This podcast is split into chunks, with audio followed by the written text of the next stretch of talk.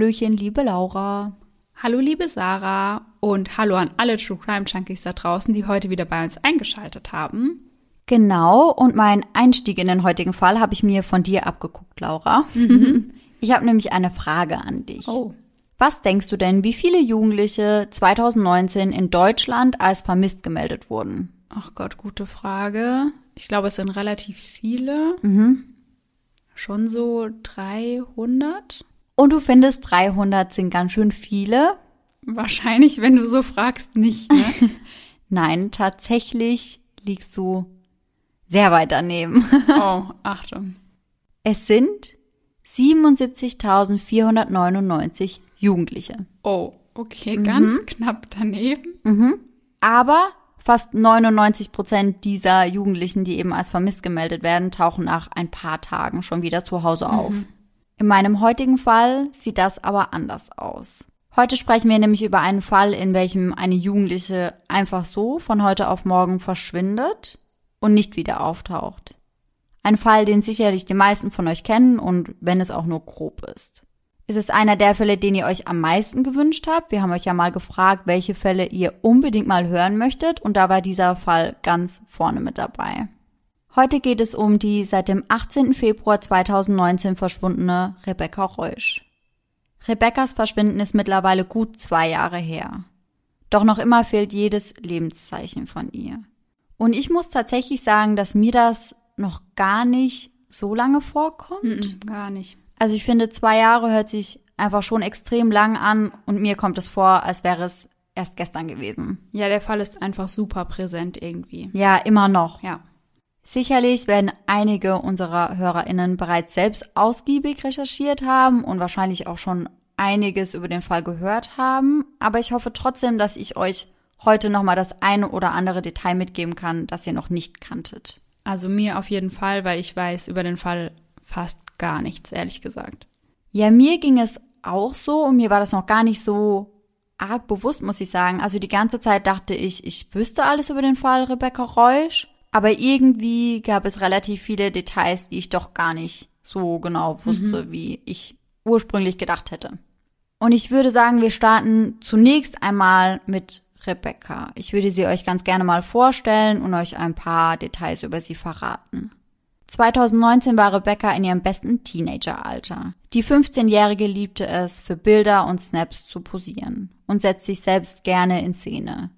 Und diese Kreation teilt sie unheimlich gerne auf ihren Social-Media-Accounts. Und da musste ich direkt an meine Halbschwester denken, weil das ist ja genau das gleiche Alter Ja. gewesen. Und ich glaube, das ist einfach so richtig typisch. Ja. Die Teenagerin wächst wohlbehütet auf in einer bodenständigen Familie in Berlin-Rudow. Ihre Eltern Bernd und Brigitte Reusch haben drei gemeinsame Kinder. Rebecca, Vivian und Jessica. Vivian und Jessica standen sich besonders nah. Sie hatten dieselbe Denkweise und denselben Humor. Ständig haben sie miteinander rumgealbert und Späßchen gemacht. Die beiden seien fast wie Zwillinge gewesen. Nur dass Rebecca eben erst acht Jahre später gekommen ist. Denn die Geschwister haben alle einen recht großen Altersunterschied. Rebecca ist 15, Vivian ist bereits 23 und Jessica, die älteste der drei Mädels, ist 27 Jahre alt. Rebecca ist mit ihren 15 Jahren nicht nur das Küken der Familie, sondern auch der Sonnenschein, wie ihre Eltern später sagen. Ihre Mutter bezeichnet sie als ein sehr soziales, humorvolles und lebenslustiges Mädchen. Zwischendurch eine kleine Spinnerin. Alles in allem also eine ganz normale Teenagerin, die allerdings überhaupt kein schwieriges Verhältnis zu ihren Eltern hat, was ja im Teenie-Alter öfter mal der Fall ist, sondern eher ein sehr, sehr liebevolles Verhältnis. Ihre Schwester Jessica wohnt mittlerweile nicht mehr mit ihr zu Hause, sondern lebt mit ihrem Freund Florian eher zusammen. Mit ihm ist sie damals bereits seit acht Jahren zusammen. Mittlerweile sind es also zehn Jahre. Sie leben gemeinsam in Berlin-Pritz und Pritz ist ein Berliner Ortsteil im Bezirk Neukölln. Gemeinsam hat das junge Paar mittlerweile ein zweijähriges Baby. Und Rebecca versteht sich sowohl mit ihrer großen Schwester Jessica als auch mit ihrem Schwager Florian sehr gut, weswegen sie am 17. Februar 2019 auch bei den beiden übernachten möchte. Und ihre Eltern stimmen natürlich zu, denn das hatte Rebecca schon öfter gemacht, also sie übernachtet öfter bei ihrer Schwester und bei dem Schwager und das war auch gar kein Problem, obwohl sie am nächsten Tag Schule hatte. Als Rebecca sich dann am Sonntag auf den Weg zu ihrer Schwester macht, hat sie ihre ganzen Sachen, die sie für die Übernachtung bei ihrer Schwester und für den nächsten Tag in der Schule braucht, dabei.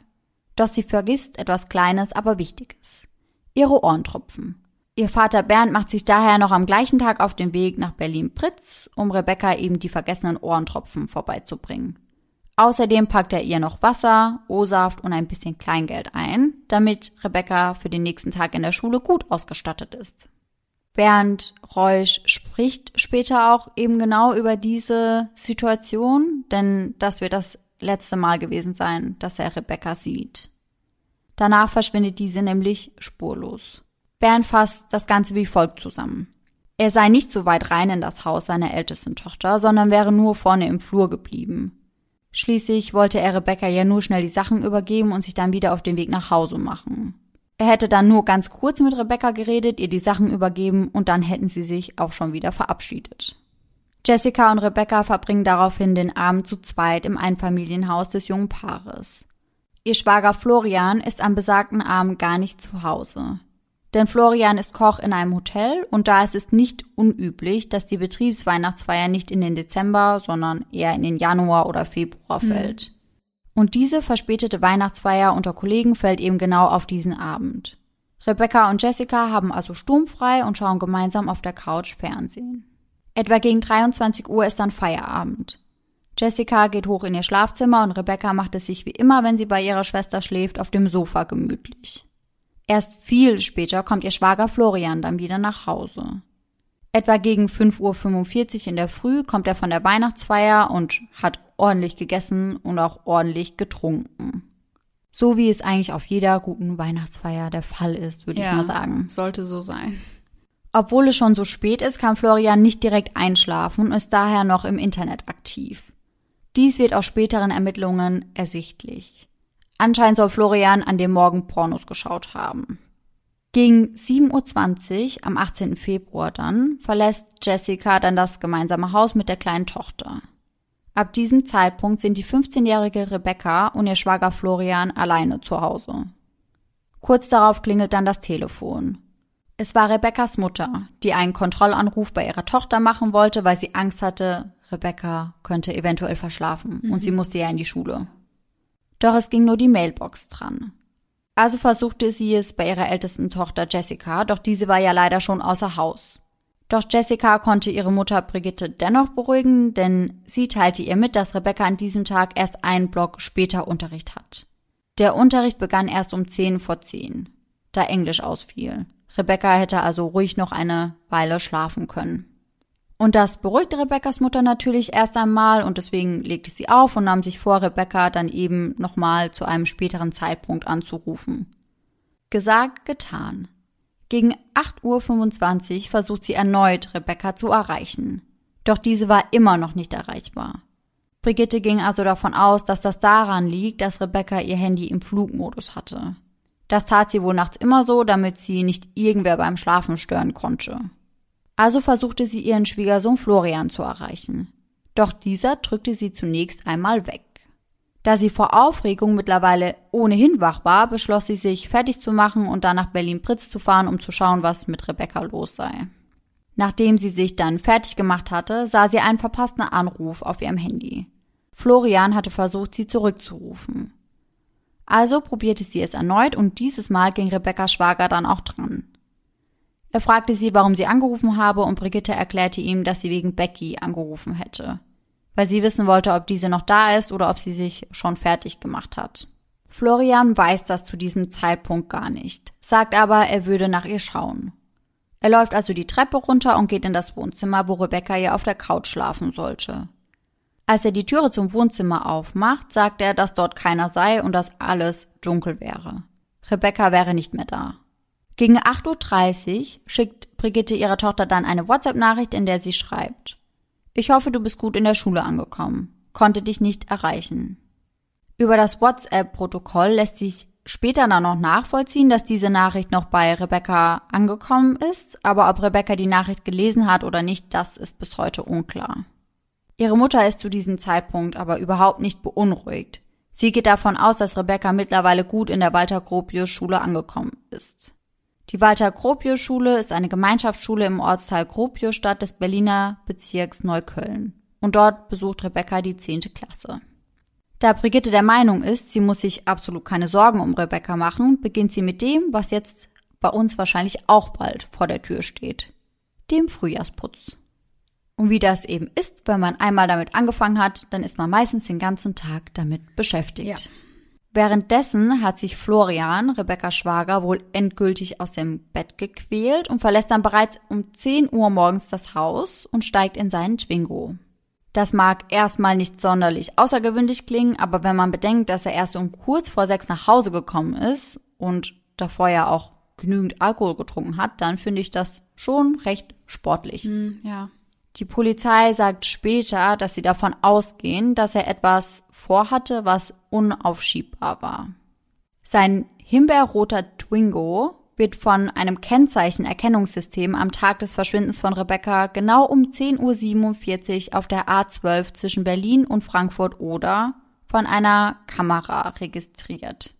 Eine zweite automatische Nummernschilderkennung bei Frankfurt-Oder erkannte den Wagen aber nicht mehr. Das heißt, Florian R. musste die Autobahn vorher verlassen haben. Wohin er fährt oder was er tut, bleibt allerdings unbekannt. Gegen 16.05 Uhr ruft Jessica dann bei ihrer Mutter Brigitte an. Dieses Mal möchte die 27-Jährige von ihrer Mutter wissen, ob Rebecca nach der Schule heimgekommen ist. Eigentlich hatte Rebecca nämlich vor, nach dem Unterricht noch einmal zu ihrer Schwester nach Britz zu fahren. Doch mittlerweile war es schon 16 Uhr und Rebecca war immer noch nicht da. Sie würde schon die ganze Zeit auf Rebecca warten und wäre bei dem schönen Wetter eigentlich gerne noch in den Pritzer Garten gegangen. Der Pritzer Garten ist ein riesiger Park mitten in Berlin mit Seen und Wiesen und einfach ein riesengroßer Park. Und an dem Tag war das Wetter wohl sehr schön, weswegen die Schwester da ganz gerne noch vorbeischauen wollte. Zu diesem Zeitpunkt geht Rebekkas Mutter noch davon aus, dass Rebecca bis 16.05 Uhr Unterricht hat und daher noch nicht bei Jessica angekommen war. Doch dann sagt ihr ihre große Tochter Jessica, dass Rebecca an diesem Tag bereits um 15.20 Uhr aushaben sollte. Da ist anscheinend schon wieder irgendetwas ausgefallen. Mhm. Brigittes erste Vermutung, Rebecca hat sich bestimmt nur verquatscht und kommt sicherlich gleich. Doch eine halbe Stunde später wird sie eines Besseren belehrt. Jessica ruft sie nämlich erneut an und teilt ihrer Mutter mit, dass Rebecca immer noch nicht da ist. Als sie erneut versuchen, Rebecca zu erreichen, fällt auf, dass ihr Handy immer noch aus ist. Also wendet sich Brigitte via Mail an Rebeccas Lehrer, welcher sich überraschend schnell telefonisch zurückmeldet. Doch was er Rebeccas Mutter mitteilt, möchte diese am liebsten gar nicht hören. Rebecca war den ganzen Tag nicht in der Schule. Und damit wird der Mutter schlagartig klar, dass irgendetwas passiert sein musste. Zunächst denkt Brigitte, dass Rebecca vielleicht irgendwo Bilder machen war oder dass sie einen neuen Freund trifft, von dem ihre Eltern noch nichts wissen und vielleicht auch gar nichts wissen sollen.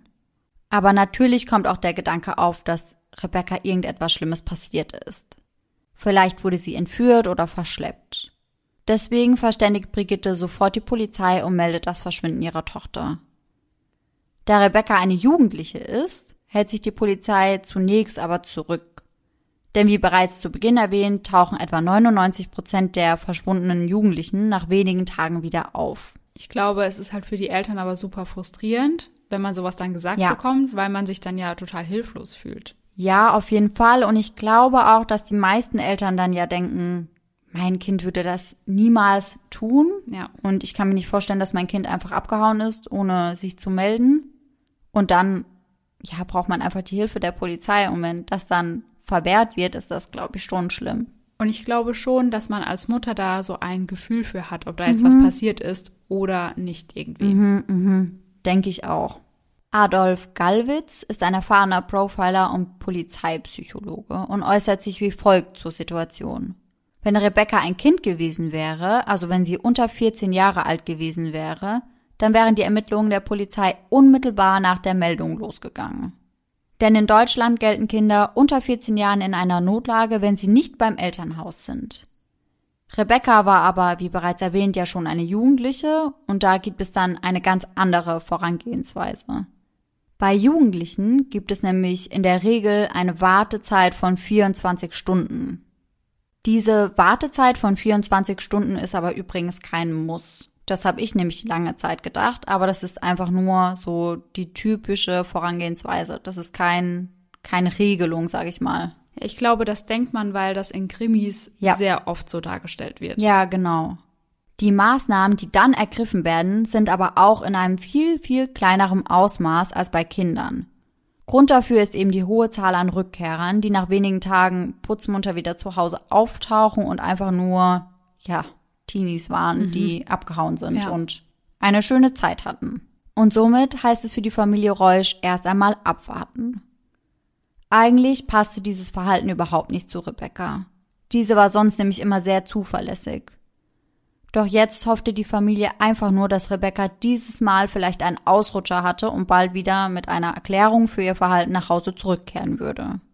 Doch wie wir schon gesagt haben, ist diese Zeit für Familie Reusch besonders grausam. Diese Ungewissheit, was mit Rebecca ist, hat sie einfach fertig gemacht.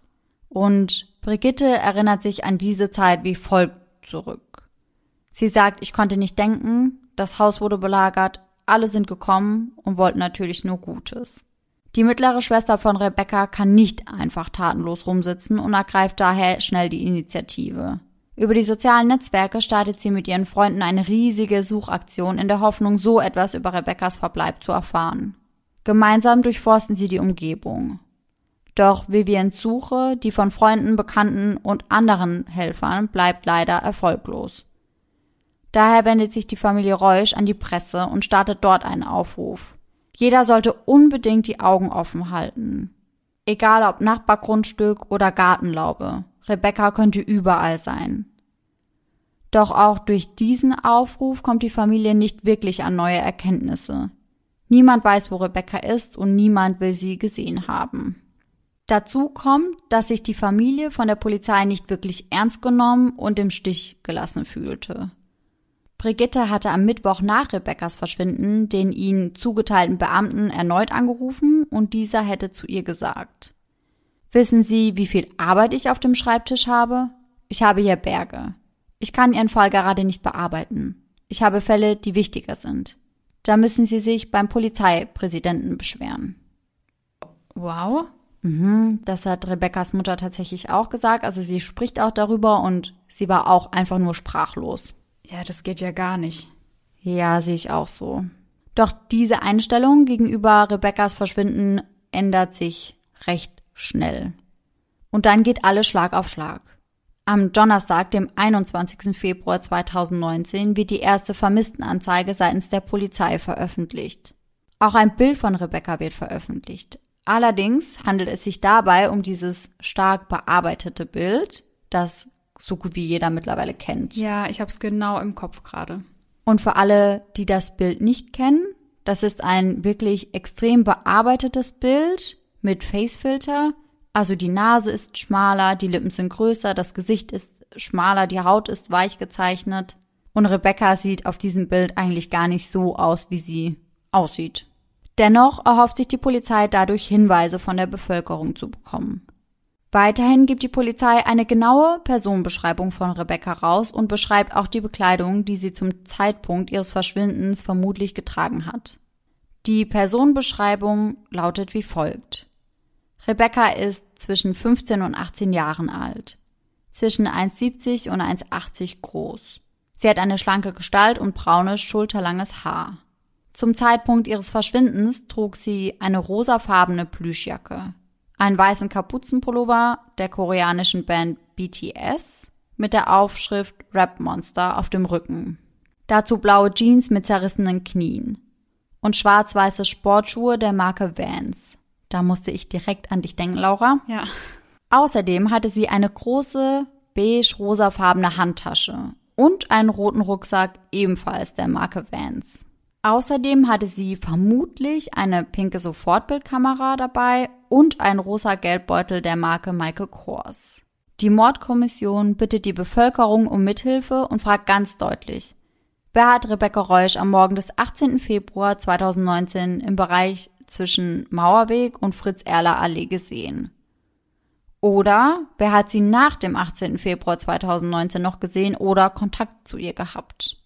Ach, und was auch noch relativ wichtig ist, Rebecca soll zum Zeitpunkt ihres Verschwindens eine lila Fließdecke mitgenommen haben. Vorausgesetzt, sie hat das Haus ihrer ältesten Schwester überhaupt selbstständig verlassen. Die Ermittler rekonstruieren dann den Weg, den Rebecca vermutlich gegangen ist, wenn sie das Haus verlassen hat. Die nächstgelegene Bushaltestelle ist nur etwa 700 Meter vom Haus ihrer Schwester entfernt. Es könnte gut sein, dass Rebecca an diesem Morgen mit dem Bus gefahren ist, denn immerhin gibt es eine Zeugin, die Rebecca dort gesehen haben will. Denn eine Zeugin ist sich sicher, dass sie Rebecca noch am Tag des Verschwindens an einer Bushaltestelle gesehen hat. Ich hatte Rebecca schon öfter gesehen und mir war klar, dass sie es zu 100 Prozent ist, sagte sie damals aus. Sie konnte auch Rebeccas Plüschjacke und ihren Rucksack beschreiben. Außerdem sagte sie, dass das Mädchen die Fließdecke in der beige-rosafarbenen Tasche bei sich hatte. Die Zeugin ist allerdings nach drei Stationen schon wieder ausgestiegen und hatte Rebecca da schon nicht mehr gesehen. Sie geht also davon aus, dass Rebecca schon früher ausgestiegen sein muss. Doch sie ist nicht die einzige, die Rebecca gesehen haben will. Es gibt unterschiedliche Zeugen, die sie zu unterschiedlichen Zeiten und in unterschiedlichen Bussen gesehen haben wollen. Und daraufhin wurden dann die Überwachungsvideos der betreffenden Busse eben beschlagnahmt und angeschaut, doch leider ohne Ergebnis. Es bleiben also nur die Zeugenaussagen und ob man sich auf diese eben komplett verlassen kann, das ist immer fraglich. Mhm. Und die Polizei ermittelt derweil ohnehin schon in eine ganz andere Richtung. Denn der Verdacht einer Straftat erhärtet sich mehr und mehr. Sie haben Rebecca's Schwager Florian R. im Visier. Schließlich war er am Morgen von Rebeccas Verschwinden alleine mit ihrem Haus. In diesem Zusammenhang wird Florian dann am 28. Februar, also genau zehn Tage nach Rebekkas Verschwinden, verhaftet. Für Rebekkas Familie kommt das aus heiterem Himmel. Sie haben niemals mit einer Verhaftung von Florian gerechnet. Und vorerst weiß auch nur die Polizei, warum der 27-Jährige als tatverdächtig gilt. Martin Steltner, der Sprecher der Staatsanwaltschaft, äußert sich wie folgt dazu. Die Ermittler sind davon ausgegangen, dass Rebecca einem Tötungsdelikt zum Opfer gefallen ist.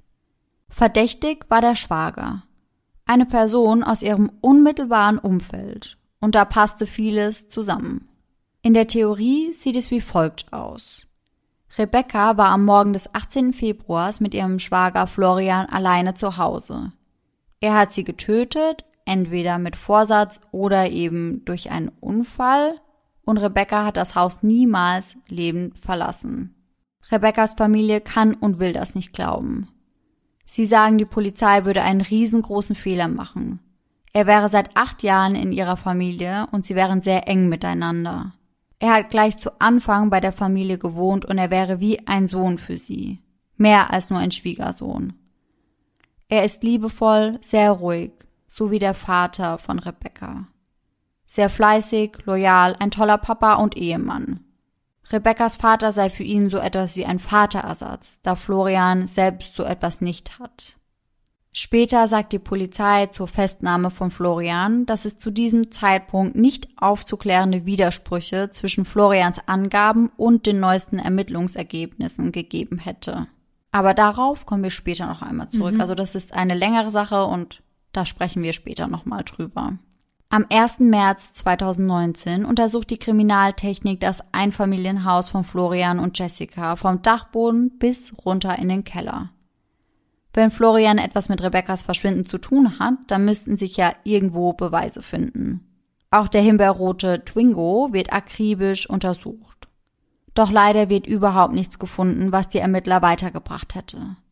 Daher wird Florian noch am gleichen Tag, also am 1. März 2019, wieder freigelassen. Während die Beweise gegen Florian zwar ausbleiben, erhalten sich die Indizien gegen ihn. Einige von Florian getätigte Aussagen passten einfach nicht zusammen. Die Tatsache, dass der Twingo von Jessica und Florian am Tag von Rebecca's Verschwinden auf der A12 registriert wurde, heizt den Verdacht der Ermittler an. Diese haben eine genaue Vorstellung davon, was Florian dort wollte.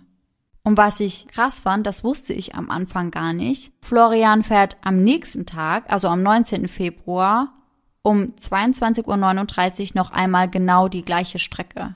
In dieser besagten Zeit hatte nur Florian Zugriff auf das Auto. Was er auf der A12 in Richtung Polen wollte, konnte er der Polizei aber nicht erklären. Mit Familie Reusch spricht er aber darüber. Es ging möglicherweise um illegale Geschäfte. Von Drogen ist die Rede. Und Familie Reusch glaubt ihm. Doch mehr möchten sie dazu nicht sagen. Vermutlich, um ihren Schwiegersohn nicht in einer anderen Straftat zu belasten. Am 4. März interveniert die Berliner Staatsanwaltschaft dann und erhebt Beschwerde gegen die Freilassung von Florian, woraufhin es dann erneut zum Haftbefehl kommt.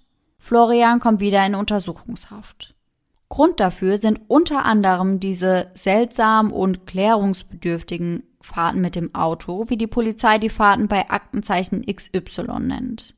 Und ich habe mir die Aktenzeichen XY Folge vom 6. März 2019 angeschaut und ich muss schon sagen, dass die Polizei eigentlich kaum einen Zweifel daran lässt, dass Florian schuldig mhm. ist. Unter anderem wird in dieser Folge dann auch ein Bild von Florian veröffentlicht, komplett unverpixelt und sein Auto wird gezeigt. Die Polizei hatte Florian das schon vorab angedroht, wenn er nicht reden würde und wenn er nicht sagen würde, was er da auf der A12 gemacht hat oder wo er hingefahren ist. Und ja, in der Aktenzeichen XY-Folge haben sie das dann eben in die Tat umgesetzt. Ob das so richtig ist oder nicht, das sei mal so dahingestellt. Ihr könnt euch die Folge auch einfach gerne selbst mal anschauen. Also die ist noch verfügbar und könnt euch dann da einfach eure eigene Meinung zu bilden. Nach der Ausstrahlung von Aktenzeichen XY gehen dann sage und schreibe 700 Hinweise ein. Dabei wird unter anderem ein Waldgebiet in Brandenburg genannt, welches sich die Polizei genauer anschauen soll. Das tun sie auch, doch sie finden nichts. Doch dann taucht auf einmal neues Beweismaterial auf, das den Schwager belasten soll. Im Kofferraum des Autos, also in diesem himbeerroten Twingo, finden sie Haare von Rebecca. Darüber hinaus entdecken sie auch Faserspuren der lila Decke, die mit Rebecca verschwunden ist. Außerdem soll es Chatnachrichten geben, die nicht mit den von ihm gemachten Angaben übereinstimmen. Wir wissen ja, dass Florian, als er von der Weihnachtsfeier heimkam, noch eine Weile wach war doch er hat bei der Polizei angegeben, dass er um diese Uhrzeit geschlafen hätte. Anscheinend hat er zu dieser Zeit aber nicht nur Pornos geschaut, sondern soll eben auch Nachrichten geschrieben und empfangen haben. Und deswegen, naja, ist diese Behauptung, dass er geschlafen hätte, ja nichtig. Mhm. Und alleine das lässt die Ermittler dann schon skeptisch werden. Und auch die Fahrtrichtung Polen, die Florian am Tag von Rebekkas Verschwinden fährt, finden die Ermittler einfach sehr merkwürdig. Und das liegt daran, dass der Schwager nach wie vor eben schweigt und nicht verrät, warum er an diesen beiden Tagen eben dort unterwegs war. Außerdem sagen die Ermittler, dass diese Strecke zu dem Abtransport einer Person, egal ob tot oder lebendig, passen würde. Und es kommt dazu, dass Florian sich in diesem Gebiet um den Ort Storkow eben gut auskennt. Storkow liegt eben an der A12 direkt und ja, Florian hat Verwandte dort. Deswegen kennt er sich in der Ecke ganz gut aus. Am 7. März kommt es daher zu einer groß angelegten Suchaktion nahe dem Ort Kummersdorf-Storkow und rund um den Wolziger See. Die Polizei durchkämmt dieses Gebiet dann mit einer Hundertschaft und speziell ausgebildeten Spürhunden und Leichenhunden. Doch die Suche nach der 15-Jährigen zieht sich in die Länge. Auch in der darauf folgenden Woche durchsuchen die Beamten das Gebiet weiter. Und in dem Waldstück werden dann auch tatsächlich Reifenspuren gesichert, allerdings ohne Erfolg, wie sie später herausstellt. Die Polizei gleicht diese Reifenspuren dann nämlich mit dem Profil der Autoreifen des Schwagers ab, aber es gab keinen Treffer. Außerdem kommt dazu, dass es eigentlich fraglich ist, ob dieser Ort gut wäre, um eine Leiche zu entsorgen.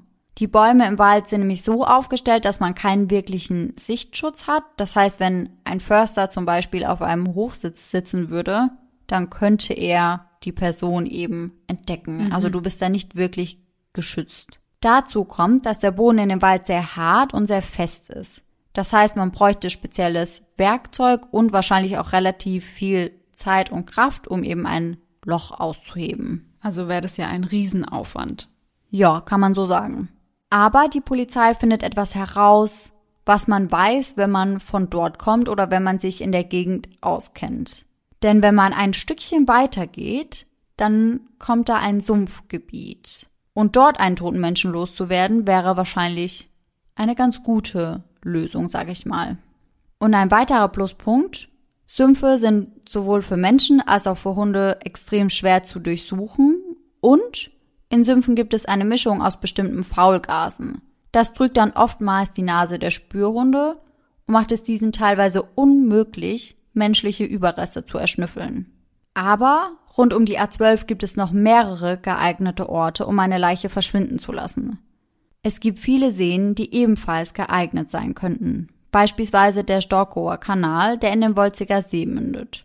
Und genau deswegen dauert es auch so lange, bis die Polizei das komplette Gebiet abgesucht hat. Aber es bleibt dabei. Zunächst einmal finden die Ermittler trotz des großen Aufgebots überhaupt nichts und stellen daher die Suche ein. Sie finden keine Hinweise auf ein Gewaltverbrechen und keine Rebecca, aber eben auch keine Hinweise, dass Rebecca noch am Leben sein könnte. Daher muss Florian dann am 22. März 2019 auch aus der Untersuchungshaft entlassen werden. Denn sie haben nach wie vor keine handfesten Beweise. Die Beweislage in dem Fall hat sich in den letzten Wochen überhaupt nicht geändert und es kamen keine neuen Indizien oder Beweise gegen Rebecca Schwager dazu. Und da das Einsperren von Menschen einen starken Eingriff in sein Grundrecht darstellt, sei das in diesem Fall angesichts der stagnierenden Ermittlungen irgendwann nicht mehr vertretbar. Dennoch äußert der Sprecher der Staatsanwaltschaft Martin Steltner, dass Florian eher weiterhin der Hauptverdächtige bleibe.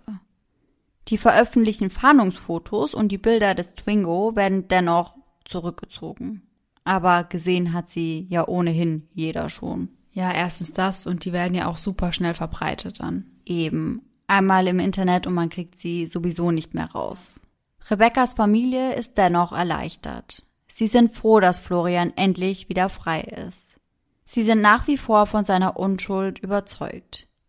Die Familie hält trotz des öffentlichen Drucks zusammen. Rebekkas Schwester sagt dazu in einem Interview. Auch wenn die Polizei fest davon überzeugt war, stand es für uns nicht zur Debatte, dass Flo Rebecca etwas angetan haben könnte. Wir haben ja alle zusammengehalten und waren der Meinung, dass Flo unschuldig ist. Dass ihr Ehemann inhaftiert wurde, sei eine schreckliche Situation für sie gewesen. Schließlich seien gleich zwei Menschen aus ihrem Leben weg gewesen. Jessica hatte zu ihrem Mann gesagt, jetzt bist du wenigstens wieder da. Jetzt brauchen wir nur noch Becky. Dann ist alles wieder schön. Doch Becky bleibt verschwunden. Und dann überraschen Rebekkas Eltern die Polizei mit einem neuen Detail. Anscheinend soll Rebecca einen neuen Freund gehabt haben. Das hätte Rebecca ihren Eltern im Januar erzählt. Wer genau Rebekkas Freund war, wusste Brigitte allerdings nicht. Sie hätte Rebekkas Freund nie kennengelernt. Und Bernd Reusch, Rebekkas Vater, bestätigt dies. Rebecca hatte vor ihrem spurlosen Verschwinden via Internet offenbar einen Mann kennengelernt. Um wen es sich handelt, wo er wohne und was er mache, wisse er nicht. Diese Internetbekanntschaft sei auch ein Grund, warum er nach wie vor an die Unschuld von Florian glaubte. Und anscheinend war das auch mit ein Grund, warum sie Florian letztendlich freigelassen haben eine von Rebecca's Schwestern, ich weiß nicht genau welche von beiden das ist, ob Jessica oder Vivian, widerspricht diesen Spekulationen der Eltern allerdings. Sie glaubt nicht, dass Rebeccas Verschwinden etwas mit dem Treffen mit ihrer Internetbekanntschaft zu tun hat. Ihre Schwester beschreibt diesen Kontakt als harmlos und sagt, Rebecca hätte ihr von dem Jungen erzählt. Er sei minderjährig, komme nicht aus Berlin und wäre niemals an einem Montagmorgen alleine hierher gekommen. Und ob diese Bekanntschaft wirklich Rebecca's Freund war, bleibt zu bezweifeln. Die beiden haben sich wohl niemals im echten Leben getroffen. Und Rebecca hat etwa eineinhalb Monate vor ihrem Verschwinden etwas auf Instagram gepostet, was sich auch nicht danach anhört, als hätte sie einen festen Freund gehabt. Am 8. Januar postete sie ein Bild, ein Selfie mit der Caption Dear Cupid, next time hit us both. Zu Deutsch, Lieber Amor, bitte triff uns nächstes Mal beide. Klingt für mich nicht, als wäre sie in einer glücklichen Beziehung. Nee. Was allerdings verdächtig ist, dass der junge Mann nämlich, der übrigens Max oder Maximilian heißen soll, ursprünglich einen Instagram-Account hatte. Dieser wurde dann allerdings am 20. Februar gelöscht. Das war nur zwei Tage nach dem Verschwinden von Rebecca. Da könnte ich mir jetzt vielleicht nur erklären, dass er vielleicht ganz viele Nachrichten bekommen hat mhm. von Leuten, die gedacht haben, dass er was vielleicht damit zu tun haben könnte und er es deswegen gelöscht hat vielleicht. Ja, könnte ich mir auch gut vorstellen. Aber es könnte natürlich auch ein reiner Zufall sein. Ja, das hat klar. ja nicht unbedingt etwas zu heißen. Die beiden haben ja anscheinend nur miteinander geschrieben, nicht mehr und Mhm. nicht weniger. Aber den Ermittlern ist das mehr oder weniger egal, denn sie haben sich ja ohnehin auf Florian versteift. Mhm. Familie Reusch kritisiert dieses Verhalten und diese Vorgehensweise mehrfach. Doch das ändert nichts. Die Polizei geht von einem Mord aus, zu dem bisher die Leiche fehlt. Und Florian ist ihr Hauptverdächtiger.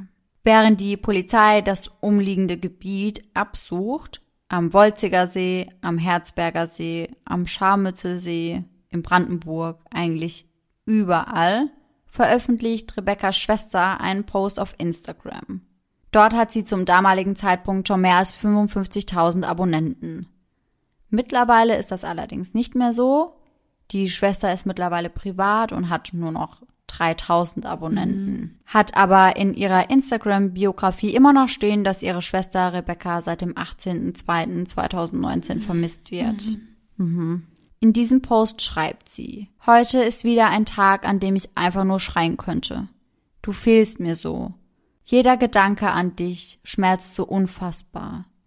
Seien es unsere alltäglichen Dialoge oder das Beieinander übernachten, wenn ein Feiertag ansteht. Ich kann mir gar nicht vorstellen, wie es dir gerade geht, kleine Maus. Aber du kommst zurück und bist bald wieder bei uns. Da bin ich mir sicher. Oh, das berührt einen richtig. Ich finde das auch ganz arg schlimm. Man kann sich halt genau vorstellen, wie hilflos sie sich fühlen muss Ja. und wie, ja, wie schmerzhaft das sein muss. Und wie verzweifelt sie alle sind. Ja. So, und an dieser Stelle kommen wir noch einmal kurz zu den Haaren, die in dem Auto des Schwagers gefunden wurden, zurück. Denn der ist ja nach wie vor der Hauptverdächtige, doch es gibt immer noch keine richtigen Beweise. Denn selbst wenn es Rebekkas Haare waren, dann könnten die ja, wie wir vorhin gesagt haben, auch anders dorthin gekommen sein. Aber dann kommt einige Wochen später raus, dass das gar nicht Rebekkas Haare sind. Was? Ja, das sind überhaupt nicht Rebekkas Haare. Die Ermittler sind am Anfang nur davon ausgegangen, aber letztendlich hat sich dann rausgestellt, dass das gar nicht ihre Haare sind. Und weiß man, von wem die Haare dann sind? Das konnte ich nicht rausfinden.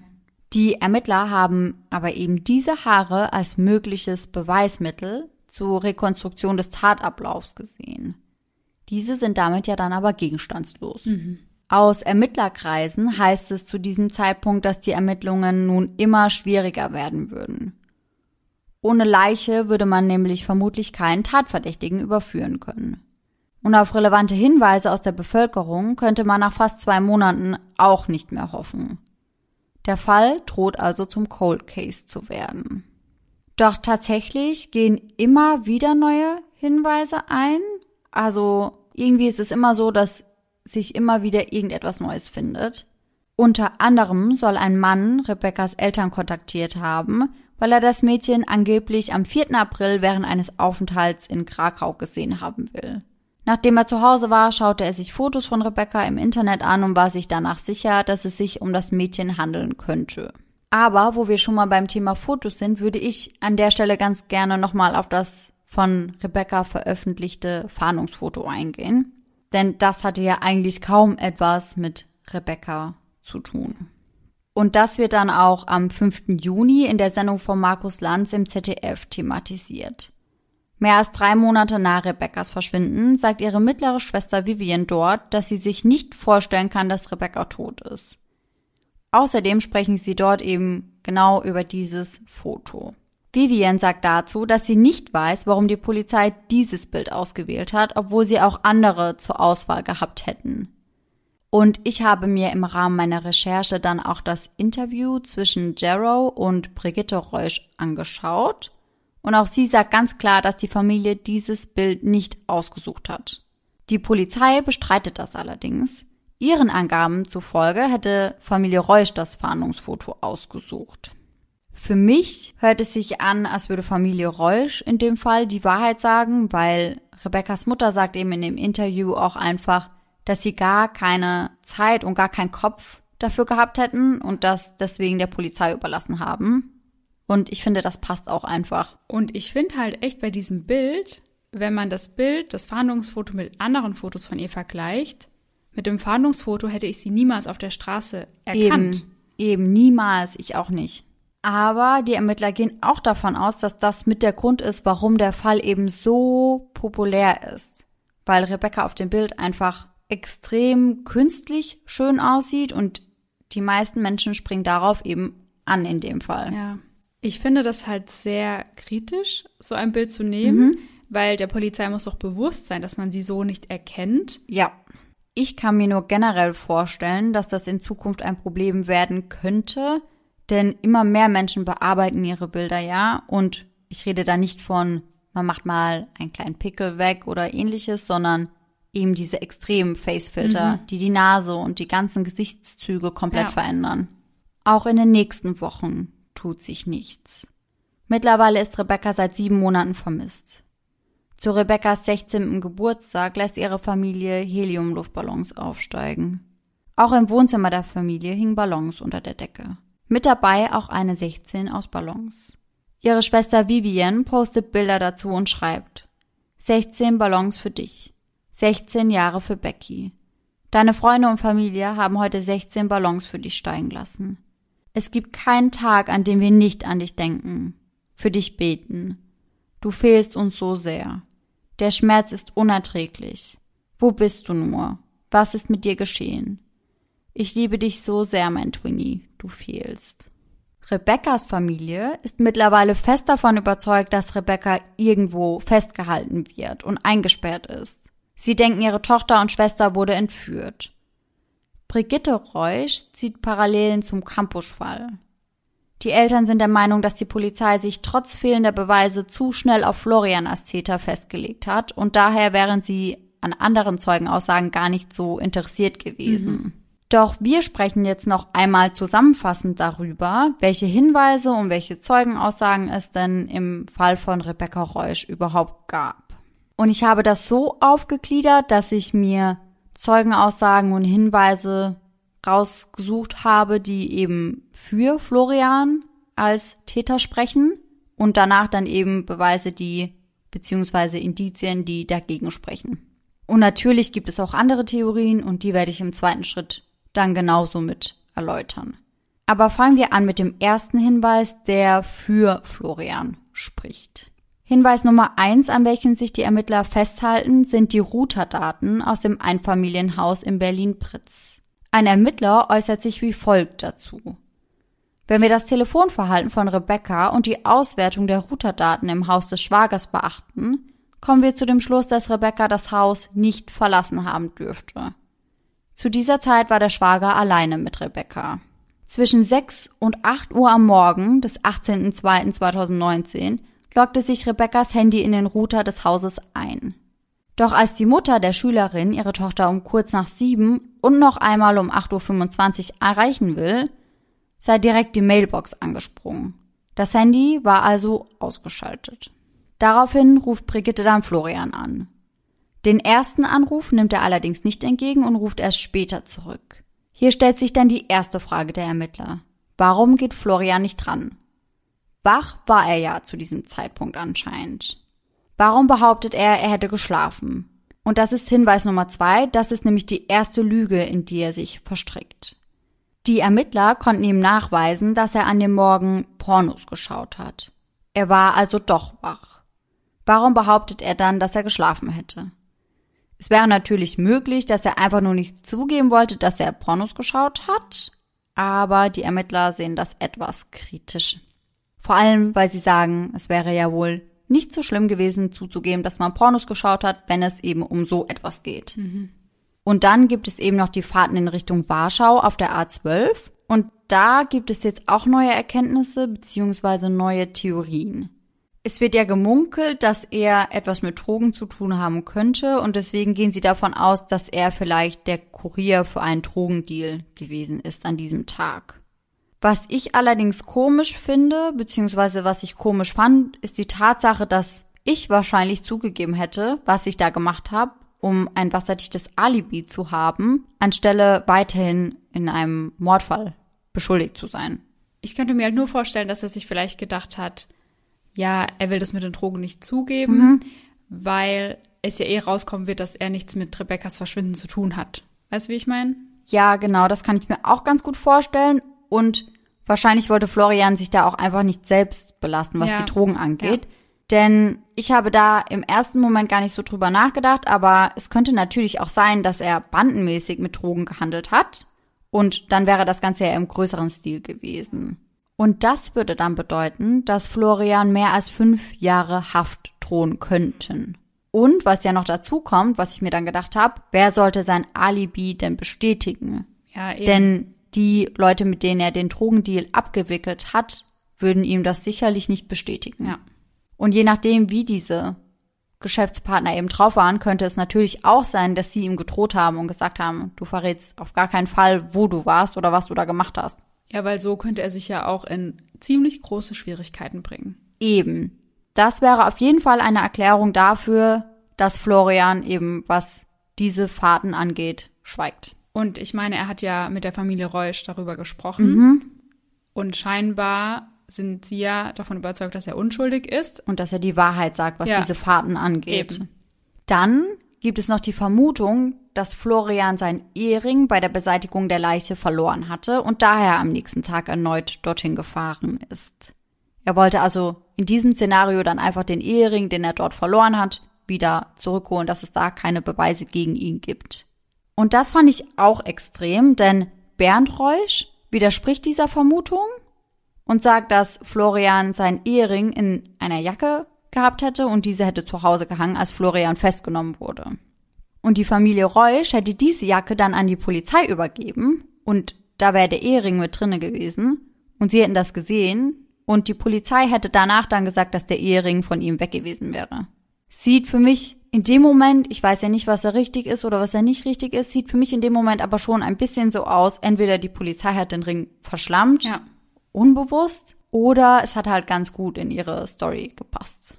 Das wäre halt ziemlich, ziemlich heftig. Ja, finde ich auch. Deswegen, ich will mich da auch gar nicht zu wertend Ja, äußern, weil klar. ich gar nicht weiß, in welche Richtung das Ja, geht. mhm. Aber man sieht da schon ein bisschen, dass die Polizei und die Familie Reusch nicht unbedingt so gut miteinander klarkommen. Ja. Die Ermittler gehen allerdings davon aus, dass Florian diese Strecke eben gefahren ist, um Rebekkas Leiche loszuwerden. Also das war in erster Linie der Grund, warum er eben auf der A12 unterwegs war. Und Zeuginnen berichten sogar über eine Sichtung eines Mannes, bei dem es sich um Florian handeln könnte. Und zwar in einem Wald in der Nähe von Kummersdorf, dort wo die Polizei damals auch alles abgesucht hatte. Die Reiterin hatten damals angegeben, einen Mann gesehen zu haben, auf den die Beschreibung von Rebekkas Schwager gut passen würde. Durch Smartphone-Fotos von dem Ausritt konnten sie dann den Zeitpunkt bestimmen, zu dem sie eben im Wald unterwegs waren. Und das war der 18. Februar 2019, kurz vor Mittag. Würde auf jeden Fall schon mal passen. Die Freundinnen waren mit ihren Pferden im Wald unterwegs, zwei von ihnen auf Pferden und eine dritte Reiterin hatte ein Pony am Strick dabei. Und zwischen den Bäumen hätten sie dann irgendwann einen Mann mit einer Baseballkappe gesehen. Er wäre direkt aus dem Wald gekommen, habe sich ständig in alle Richtungen umgesehen und habe auf eine Bungalow-Siedlung zugesteuert. Und das würde auch wieder zu Florian passen, denn tatsächlich hatte er einen Bekannten, der in dieser besagten Bungalow-Siedlung gewohnt hat. Erst als er die Reiterin bemerkt habe, sei er dann schneller gelaufen und habe dann nur noch auf den Boden geschaut. Dann hätte er leicht seine Richtung geändert, um den Weg dann doch nicht zu nehmen, also den Weg in Richtung Bungalow-Siedlung, sondern wäre über den Weg hinübergelaufen und wäre dann durch irgendwelche Sträucher und Büsche zurück in den Wald gelaufen. Und dabei war er tatsächlich so panisch und schnell unterwegs, dass er fast schon gerannt ist. Ob es sich bei der Sichtung wirklich um Florian handelt, kann die Reiterin aber nicht mit Sicherheit sagen. Sie hat sein Gesicht nicht wirklich erkannt, aber eben die Kleidungsstücke. Und ihr Mann ist, was das angeht, auch etwas deutlicher. Er sagt, es war mit hoher Wahrscheinlichkeit Florian eher. Sogar die Klamotten hätten ja gepasst. Außerdem soll der himbeerrote Twingo dort gesehen worden sein. Zumindest erinnert sich ein anderer Zeuge an den Wagen. Nähere Infos dazu konnte ich allerdings nicht finden. Ich weiß nur, dass es diesen himbeerroten Twingo wohl zweimal in der Umgebung gab. Also das muss nicht unbedingt Florians Wagen gewesen sein. Alle Indizien, die ich euch jetzt, sage ich mal, präsentiert habe, sprechen eher für eine Beteiligung von Florian R. Und die Polizei und die Öffentlichkeit versteifen sich eben extrem darauf. Und die Medien und generell die Öffentlichkeit versteifen sich eben auch extrem auf diese mhm. ganzen Aussagen und auf diese ganzen Hinweise. Und die Aussagen von Florians verflossener Liebe, Angie, heißen diesen Verdacht nur noch mehr an. Sie sagt zwar anfänglich, dass sie nicht glaubt, dass Florian Rebecca irgendetwas angetan hat, aber Florian wäre in der Beziehung mit ihr schon öfter mal handgreiflich geworden. Wenn ihm die Argumente ausgingen, soll ihm schon des öfteren Mal die Hand ausgerutscht sein. Er soll sie geschlagen, aufs Bett geworfen und teils versucht haben zu fesseln. Auch sexuelle Gewalt sei vorgekommen. Angie hatte sich ihrer Stiefschwester Sonja anvertraut, doch die hat niemals mitbekommen, dass Florian ihr gegenüber handgreiflich wurde. Außerdem würde ihre Schwester es mit der Wahrheit ohnehin nicht so ernst nehmen, denn, und das fand ich ganz witzig, zu der ganzen Wahrheit gehört nämlich auch, dass Florian mit Sonja fremdging, während er mit ihrer Stiefschwester zusammen war. Sonja beschreibt Florian ansonsten, jetzt den Seitensprung einfach mal so dahingestellt, aber als Kumpeltyp und als harmlos und als vernünftig. Mhm. Und dann meldet sich eine weitere Ex-Freundin aus Teenager-Tagen und berichtet ebenfalls von schlimmen Ausrastern. Er soll sie, Zitat, grün und blau geprügelt und einmal sogar die Treppe heruntergestoßen haben, als die Beziehung kurz vorm Ende stand. Ob das so stimmt oder ob das nicht so stimmt, das wissen wir nicht und dazu kann ich auch überhaupt nichts sagen. Fakt ist aber, dass das das Bild von Florian extrem geprägt hat. So, also das waren jetzt, wie gesagt, alle Argumente, die für eine Beteiligung von Florian sprechen, aber es gibt auch relativ viele Hinweise, die eher dagegen sprechen. Doch laut Rebekkas Familie wollte die Polizei diese gar nicht hören. Aber wir hören sie uns jetzt trotzdem an. Nummer 1. Ein Snap, der in der Frühe verschickt wurde. Wir wissen, dass sich Rebekkas Handy zwischen 6 und 8 Uhr einmal ins WLAN eingeloggt hat und durch die Staatsanwaltschaft wurde bekannt, dass Rebecca noch eine letzte Nachricht verschickt hatte, und zwar ein Snap an eine Freundin. Der Snap muss vor 8.30 Uhr verschickt worden sein. Doch wann genau der Snap ankam, das weiß man nicht mehr genau. Denn die Freundin, an die der Snap eben ging, die ist um 8.30 Uhr aufgestanden und hat dann gesehen, dass sie eine Nachricht von Rebecca auf dem Handy hat, kann sich aber nicht mehr erinnern, wie lange die Nachricht schon da war. Mhm. Und an dieser Stelle vielleicht ganz kurz die Definition von einem Snap. Ich dachte, ich nehme das mal mit rein für alle Leute, die nicht wissen, was Snapchat ist. Ja. Ein Snap ist ein Bild, das über die App Snapchat verschickt wird. Und auf Snapchat ist es so, dass sich die Bilder löschen, sobald man sie geöffnet hat. Also die Bilder bleiben nicht wie in einem Chatverlauf in WhatsApp bestehen, sondern die werden automatisch wieder gelöscht. Auf dem Snap war ein Foto von Rebecca zu sehen. Sie stand vor dem Spiegel im Flur, fertig angezogen mit dem weißen BTS-Pulli und rosa Plüschjacke. Als die Freundin den Snap öffnete, wunderte sie sich, dass Rebecca schon fertig war. Schließlich hatten sie an dem Tag ja erst später Schule. Sie schreibt Rebecca daraufhin, wie bist du so motiviert? Doch diesen Snap wird Rebecca leider nicht mehr öffnen. Aber das macht das Zeitfenster, in dem der Schwager, wenn er etwas damit zu tun hat, Rebecca angreifen konnte oder das Zeitfenster, in dem eben ein Unfall oder sonst irgendwas passiert ist, sehr, sehr, sehr gering. Mhm. Heißt, das spricht eigentlich eher weniger dafür, dass Florian irgendetwas damit zu tun haben könnte. Und was noch dazu kommt, sind Zeugenaussagen. Denn es gibt wirklich mehrere Zeugen, die berichten, dass sie Rebecca am Tag ihres Verschwindens gesehen haben wollen. Was ja nicht möglich wäre, wenn Rebecca Schwager sie morgens getötet hätte. Mhm. Wir erinnern uns noch an die Zeugin, die Rebecca ja im Bus gesehen haben will, richtig? Ja. Und es gibt noch eine weitere Zeugin, die Rebecca ebenfalls am Tag ihres Verschwindens an einer Bushaltestelle gesehen haben will. Die damals 18-Jährige will Rebecca am Abend ihres Verschwindens gesehen haben. Rebecca habe hinter ihr gestanden und hätte telefoniert, sei allerdings nicht mit in den Bus eingestiegen. Und die Zeugin ist sich sehr sicher, dass es sich dabei um Rebecca handelt, denn sie kannte Rebecca quasi seit mehreren Jahren. Sie war nämlich gemeinsam mit der Schwester von Rebecca im Cheerleading. Mhm. Das heißt, das ist nicht eine herkömmliche random Zeugin, sag ich mal, die einfach nur ein Bild von Rebecca gesehen hat mhm. und sich denkt, ach, sie sei ihr irgendwie ähnlich, sondern ich denke, das ist schon nochmal was anderes, wenn du eine Person wirklich persönlich Ja, kennst. mhm. Und dann gibt es noch die Zeugenaussage einer Nachbarin. Eine Nachbarin will nämlich ein Mädchen gesehen haben, das durchaus Rebecca sein könnte, und zwar am späten Vormittag des 18. Februar. Das, wie sie sagt, großgewachsene Mädchen soll die Haare offen getragen haben. Außerdem hatte sie laut Aussage der Zeugin eine rosa Decke unter dem Arm. Rosa, lila, passt nicht ganz genau, könnte aber natürlich sein, Ja. dass sie die lila Decke gemeint hat. Es hat auch in der Nacht zuvor geregnet. Nicht gerade Picknickwetter, dachte sich die Nachbarin wohl, als sie das Mädchen mit der Decke gesehen hat.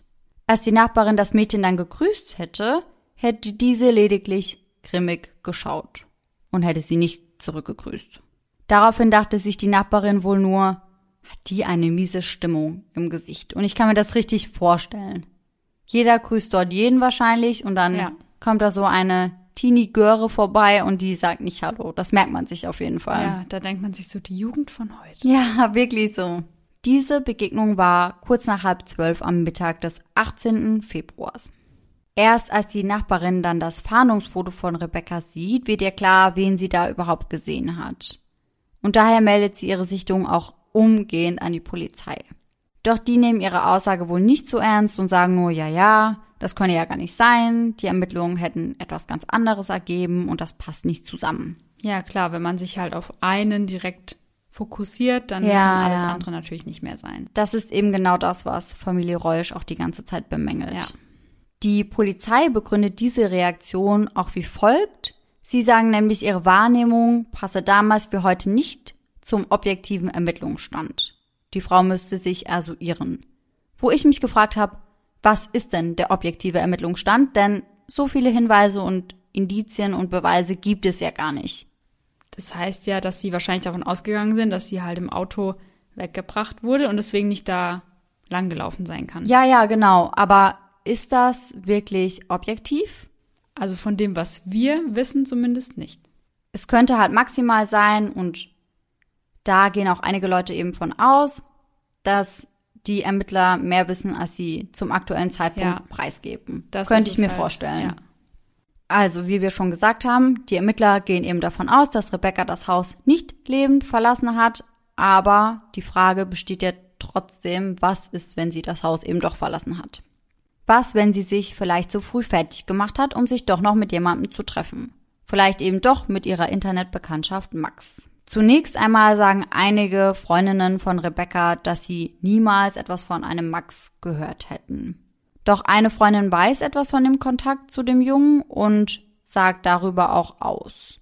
Rebecca habe neben ihr gesessen und mit Max geschrieben und die Freundin habe sogar mitlesen dürfen. Die Freundin sagt allerdings von vornherein, dass das nichts Ernstes gewesen sei.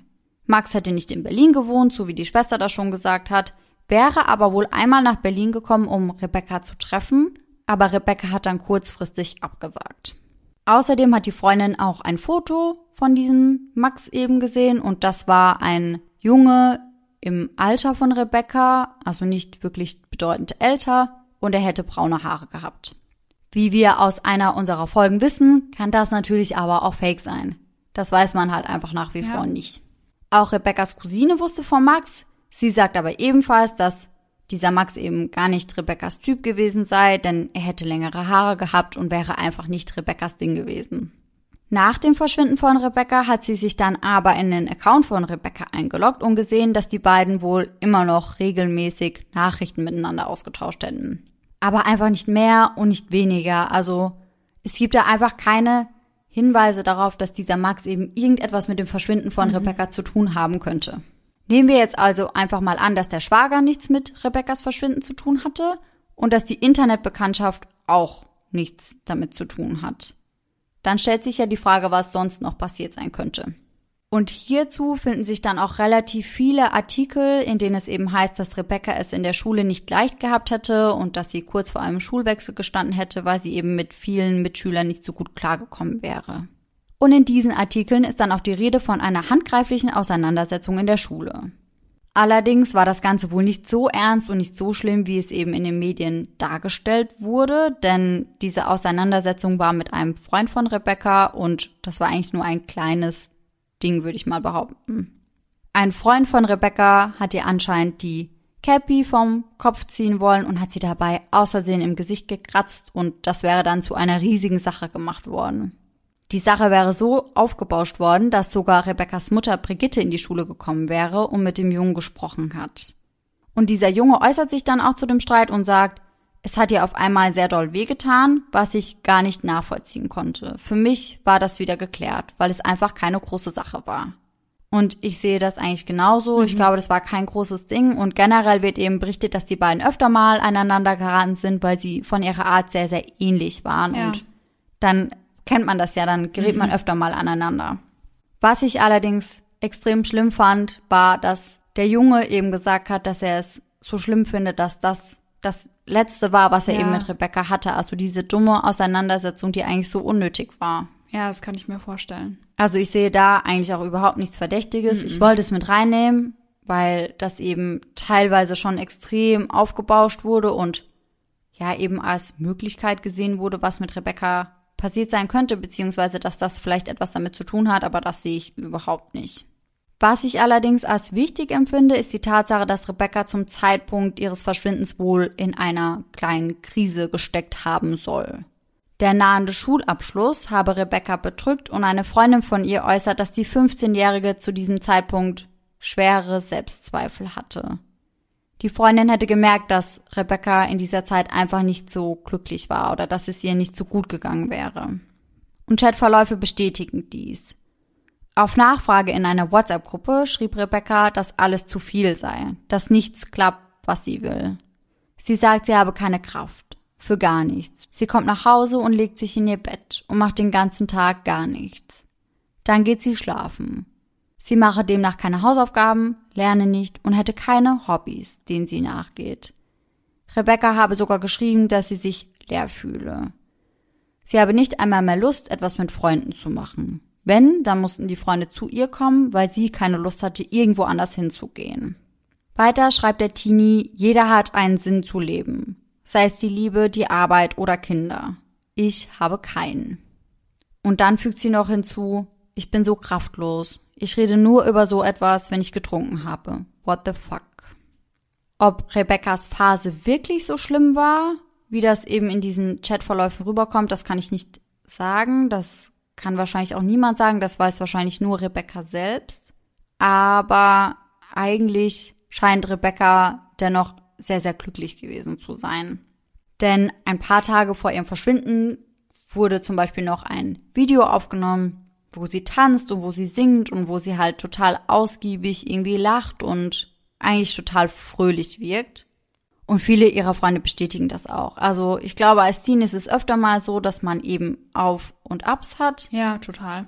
Und ich glaube, das ist auch ganz normal. Also die Familie geht überhaupt nicht davon aus, dass Rebecca sich selbst irgendwas ja. angetan haben könnte oder dass sie weggelaufen ist und ich halte das auch für sehr unwahrscheinlich. Also wenn ich jetzt mal von mir ausgehe, so mit 15, 16, da hat man so Phasen, wo man so denkt, ja. da findet man sich ja auch so ein bisschen und ja. es ist halt auch, ja, die Pubertät ist halt auch nicht einfach. Ja, eben und anscheinend hat Rebecca auch kurz bevor das alles passiert ist, auch einen Korb von einem älteren Jungen bekommen, ja. der irgendwie 21 war und er meinte, sie wäre zu jung für ihn und da war sie wohl sehr traurig mhm. drüber und man kennt das. Ich glaube, in dem Alter ist man etwas dramatischer unterwegs. Ja, ja. Aber ob man das wirklich so ernst nehmen kann oder ob das mit dem Verschwinden zusammenhängt, das weiß ich nicht. Würde es aber rein aus meinem Gefühl und aus dem, was ich jetzt über Rebecca gelesen habe, eher bezweifeln. Und ihre Familie sieht das ja auch nicht so. Und Eben. ich denke mir, sie kennen Rebecca natürlich am besten. Und ich finde, ja. da kann man das ja schon einschätzen, wie jemand drauf ist und ja, ob das etwas damit zu tun haben könnte. Ja, würde ich auch sagen. So, und jetzt sind wir auch fast am Ende meiner langen, langen Folge und sprechen nochmal kurz darüber, was denn jetzt der aktuelle Ermittlungsstand ist. Vor kurzem kam der investigative Podcast im Dunkeln, der Fall Rebecca Reusch von Miriam Arns und Lena Niethammer als Podimo Exclusive Podcast raus. Und ich muss schon sagen, die beiden haben wirklich großartige Arbeit geleistet. Ich habe mir den Podcast angehört und die beiden haben wirklich so viele Sachen noch ans Licht gebracht, die vorher überhaupt nicht klar mhm. waren denn sie haben durch ihre Arbeit ganz, ganz viele neue Informationen ans Licht bringen können, welche ich hier teilweise auch mit in meinen Podcast, also in meine heutige Folge eingebaut habe. Aber natürlich muss man auch sagen, wir machen nur eine Folge und die beiden haben, glaube ich, insgesamt acht Folgen. Ja. Ich konnte gar nicht alles mit einbauen. Also wenn ihr alles, alles, alles, was die beiden rausgefunden haben, nochmal hören wollt, dann kann ich euch Podimo wirklich nur empfehlen. Also der Podcast ist wirklich, wirklich gut gemacht. Sie sprechen da unter anderem eben mit dem Freund, der diese Auseinandersetzung mit Rebecca hatte. Ja. Sie sprechen dann auch mit der Cousine von Rebecca. Sie sprechen mit Sarah, das ist die Schwester von Florian. Also sie sprechen mit ganz, ganz vielen Leuten, die ganz nah am Geschehen dran waren. Also ich werde mir den auf jeden Fall auch anhören, weil ich habe mir tatsächlich erst vor kurzem den Podimo-Account zugelegt, den Exclusive. Also dann wird der direkt auf meiner Liste landen. Ja, ich habe mir extra dafür auch den Account zugelegt und ich muss sagen, das hat sich alleine schon dafür gelohnt, ja. weil der Podcast ist wirklich extrem gut mhm. gemacht. Zum zweijährigen Jahrestag von Rebecca am 18. Februar diesen Jahres meldete sich dann auch die Staatsanwaltschaft erneut. In einem Video äußerten sie sich nämlich und sagten ganz, ganz klar, wir suchen weiter nach Rebecca. Es sei kein Cold Case und sie würden immer noch ermitteln. Und heute, heute ist der fünfte dritte, wir nehmen unsere Folge nämlich natürlich ein paar Tage vorher schon auf, kam etwas Neues ans Licht. Vor über sechs Monaten sollen Beamte aus Berlin auf Antrag der Staatsanwaltschaft die Google-Zentrale um Hilfe gebeten haben. Und nun hat Google den Ermittlern tatsächlich wertvolle Informationen überliefern können. Denn Google hat den Ermittlern einen USB-Stick mit Daten des Google-Kontos der Schülerin zur Verfügung gestellt. Die hatten wohl Zugriff darauf und haben das Ganze auf einen USB-Stick gepackt mhm. und an die Staatsanwaltschaft übergeben. Und die Ermittler hoffen sich jetzt eben aus diesen Daten des Google-Kontos von Rebecca mehr Klarheit zu ihren letzten Aktivitäten. Denn auf dem USB-Stick sind nämlich anscheinend massenhaft gespeicherte Daten. Zum Beispiel auf welchen Seiten die Schülerin über Google unterwegs war oder gespeicherte Telefonnummern, aber auch Daten zu anderen Geräten, von denen eventuell ein Konto von Rebecca nochmal genutzt wurde. Außerdem könnten natürlich auch Standortdaten über Google abgerufen werden. Mhm. Und das könnte ja dann gegebenenfalls schon einfach nochmal frischen Wind in die Ermittlungen ja, bringen. Ja, total. Das könnte ja echt einiges verraten. Ja. Aber da das jetzt einfach noch so super neu ist und so super frisch ist, gibt es da natürlich noch keine Auswertung und deswegen heißt es für uns jetzt eigentlich einfach nur abwarten und Tee trinken. Und für die Ermittler heißt es Daten auswerten. Also ich wünsche der Familie wirklich, dass da was bei rumkommt und dass sie endlich irgendwie weiterkommen in dem Fall. Ja, das hoffe ich auch. Also ob es jetzt Gewissheit ist, dass Rebecca nicht mehr am Leben ist oder ob sie doch noch gefunden wird. Aber ich glaube, diese Ungewissheit, und das sagt Rebeccas Mutter auch, das ist einfach das Aller, Allerschlimmste. Das kann man sich gar nicht vorstellen, wie das für die Familie sein muss. Einfach nicht zu wissen. Ich glaube, du wachst morgens auf und der erste Gedanke ist Rebecca und du gehst abends ins Bett und der letzte Gedanke ist Rebecca. Ja, und ich glaube auch, dass das so ein ewiges Hin und Her ist zwischen, ja. ich habe das Gefühl, sie lebt noch, ja. weil gerade Rebeccas Mutter spricht sich dafür immer wieder aus und sagt, sie hat das Gefühl, dass sie einfach noch am Leben mhm. ist. Aber ich glaube, immer wieder kommt dann auch der Gedanke, Rebecca ist wahrscheinlich tot. Ja. Und zwischen diesen zwei Gedanken so extrem hin und her gerissen zu sein, das ist, glaube ich, unvorstellbar schlimm. Ja, also ich will mir das gar nicht vorstellen, was die Familie da jetzt seit mittlerweile über zwei Jahren durchmachen muss, jeden Tag. Ja, ich auch nicht. Und deswegen hoffe ich einfach, dass einfach irgendwelche Daten auf diesem USB-Stick weiterhelfen und ja. dass da irgendwelche neuen Erkenntnisse bei rumkommen. Ja, das hoffe ich auch. Und wenn das dann der Fall ist, dann machen wir auf jeden Fall eine Update-Folge. Ja. Wir halten euch, was das angeht, auf jeden Fall auf dem Laufenden. Mhm. So, und damit habe ich jetzt, glaube ich, echt genug geredet. Ja. Und damit, ja, bin ich am Ende unseres heutigen Falls. Also ich bin sehr froh, dass du den Fall erzählt hast, weil ich, wie gesagt, ich wusste, dass Rebecca verschwunden ist. Man hat es ja, man konnte da ja gar nicht dran vorbeikommen, ja, das mitzubekommen. Ja, Aber ich wusste ganz viel gar nicht. Also ich wusste eigentlich fast gar nichts über den Fall und jetzt habe ich endlich mal einen Überblick, was da überhaupt wie, wo passiert ist. Ja, also wie gesagt, ich hoffe einfach nur, dass der Fall irgendwann aufgeklärt wird.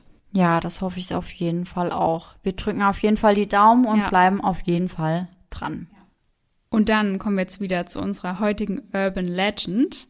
Und die passt super zu unserer letzten Folge, denn die stammt aus Heidelberg. Mhm. Die Urban Legend trägt den Titel Die Frau an der Straßenbahnhaltestelle. Erst kürzlich saß ich mit einer Freundin in Heidelberg in der Straßenbahn als sie mich plötzlich fragte, ob ich die Frau kenne, die immer an der Ecke Bergheimer Straße stehe. Boah, ich krieg schon wieder überall Gänsehaut. Ja. Die Frau kannte ich nicht, und so erzählte mir die Freundin, sie habe gehört, dass eben diese Frau dort jeden Abend an der Kreuzung stehe. Sie täte das, weil sie dort mit ihrem Mann vor Jahren unterwegs gewesen sei. Diese habe sie dort aus dem Auto aussteigen lassen und soll gesagt haben, dass er sie gleich wieder abhole. Seither wartet sie jeden Abend auf ihren Mann.